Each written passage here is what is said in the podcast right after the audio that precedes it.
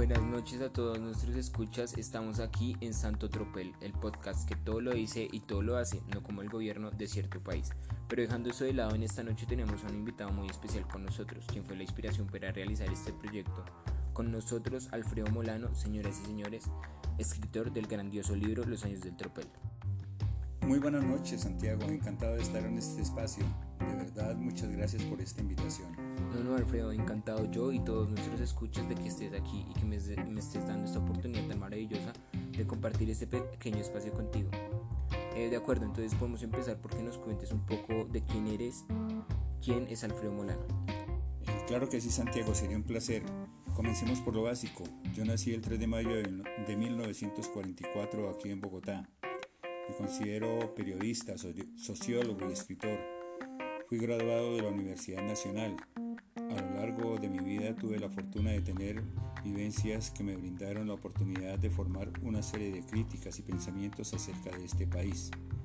Dentro de estas vivencias, recuerdo a mi amigo Camilo Torres, a quienes todos conocemos como el cura guerrillero, a quien conocí en la universidad y esta es una de las muchas cosas que creo han marcado en mi desarrollo. Perdón que te interrumpa, Alfredo, pero ahora me gustaría que nos fuéramos enfocando más bien eh, y llevando todo esto hacia el libro Los años del tropel, el cual, el cual te llevó a ganar el premio Simón Bolívar en el año 2016, más concretamente el premio a la vida y obra de un periodista. Así que llevando la conversación hacia este punto, cuéntanos por qué crees que ganaste este premio. Eh, pues mira Santiago, te cuento, dentro de mi discurso que hice para cuando gané este premio, eh, ahí está la respuesta a tu pregunta. Y es porque yo escribí buscando los adentros de la gente en sus afueras, en sus padecimientos, sus valores, sus ilusiones. Borraba más que escribía, hurgaba, rebuscaba el acorde de las sensaciones que vivía la gente con las que yo mismo llevaba cargadas en mi morral. Un río crecido, una noche oscura, un jadeo debajo del aguacero que golpea un techo de zinc, el terror de oír armas en las sombras eran caminos por donde entraba la vida que se jugaba en las selvas y por donde llegaba su soplo a mis letras. Creo que solo ahí, en el acecho, en el peligro, en el miedo, aparecía el reclamo de justicia que yo buscaba para contarlo. Y, eso, eso y esos son los años del tropel y esa es mi forma de contarlo. Increíble, Alfredo, todo esto que me cuentas y expresas aquí, yo creo que de verdad, tanto a las escuchas como a mí, nos parece algo maravilloso. Y bueno, de acuerdo, sin más preámbulos, sigamos con este increíble podcast. Para mi siguiente pregunta ya directamente relacionada al libro, y es ¿por qué los años del tropel? Es decir, ¿por qué ese nombre? Eh, pues verás, tropel, tú sabrás lo que significa, ¿no es cierto? Sí, por supuesto, es el movimiento en desorden de personas u objetos como sin concierto. Es por ello que este podcast se llama así, por el desorden en el que lo desarrollamos. Y claro, está en honor a su libro. Claro que sí, Santiago. Estás en lo correcto. Y vaya, gracias por este nombre en honor a mi libro. Ahora, acercándonos más a la respuesta a tu pregunta, ya que tenemos la definición, llevémosla al contexto de Colombia alrededor de los años 40 y 50 en ese momento el país era un completo tropel debido a las diversas formas de violencia e igual la política generó importantes movilizaciones a lo largo del país y claro está que hoy en día hay ocasiones que así pareciera, pero en este periodo de tiempo, más concretamente, el desorden que había en el país era muy amplio, no tenía un rumbo fijo y cada persona, especialmente las personas con poder, iban en direcciones contrarias, unos izquierda, otros derecha, arriba, otros abajo. Y como te digo, hoy en día eso aún está presente, solo que no es tan visible como en aquella acuerdo, me parece muy interesante cómo el contexto de ese momento se acopla perfectamente a la definición de tropel. Además, yo pienso que este concepto ha evolucionado junto con el contexto del país, ya que si se analiza contexto de hoy en día el país está pasando una situación en la que hay mucho tropel. Podríamos pensar que es por la pandemia que se está viviendo. Sin embargo, esta situación ha permitido ver cómo muchos toman provecho de ello, intentando sobresalir para ser vistos como supuestos líderes. Además, esta es una de las pocas situaciones que se han visto día a día. Siendo esta época un completo tropel. Pero nada, esto es solo mi punto de vista. Sigamos con la siguiente pregunta. De las seis crónicas de tu libro, ¿cuál consideras que es tu mejor? Eh, yo considero que todas las crónicas son muy buenas Es decir, todas tienen algo que las hacen ser especiales.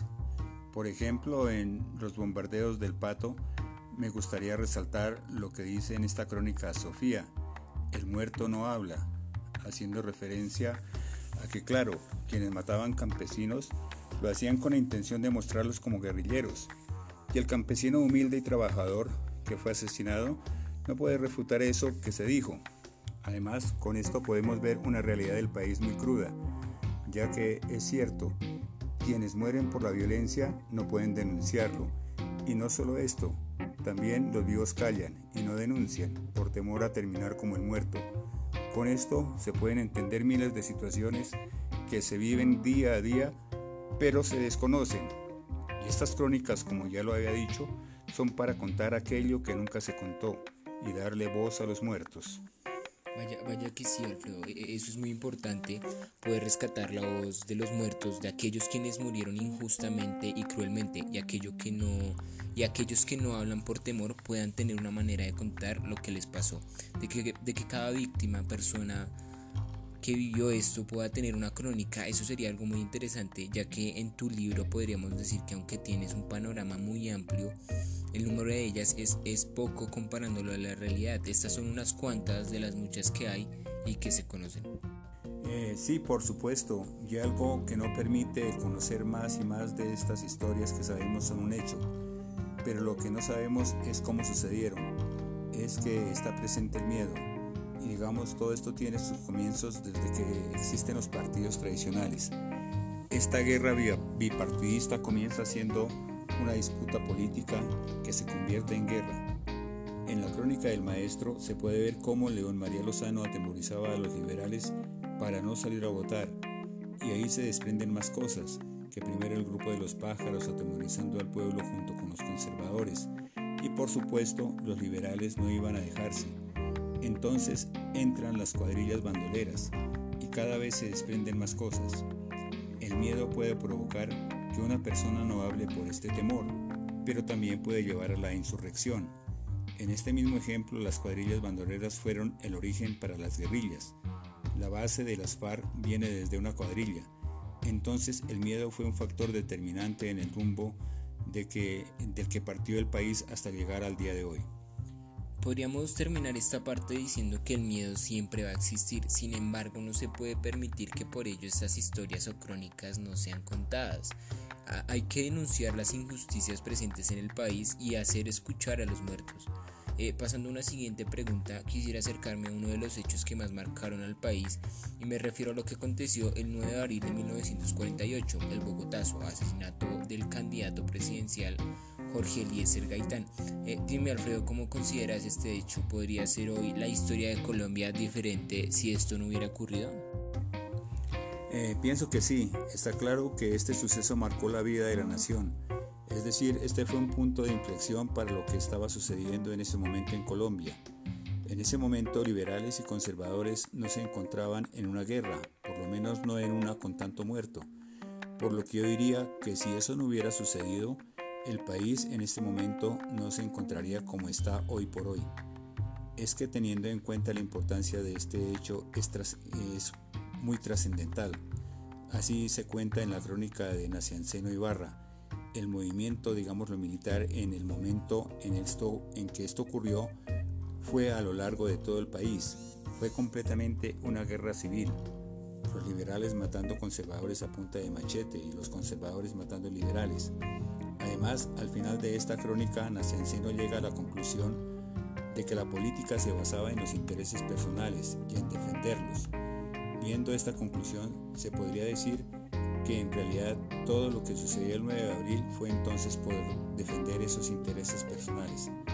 Entonces, tal vez si Jorge Eliezer Gaitán hubiera muerto, el país podría haber cambiado de verdad y tomado un nuevo rumbo, pero es algo que nunca se sabrá.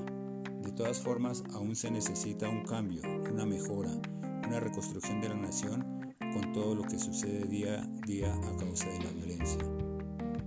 Alfredo, yo no sabría qué responder a esta pregunta, ya que yo pienso y pienso y yo digo como, ¿quién nos asegura que no hubiera sido lo mismo? Colombia no cambiaría por un hombre, pero también pienso que si la muerte de Gaitán causó tanto revuelo, causó todo el tropel que causó, tal vez sí podría haber sido distinto.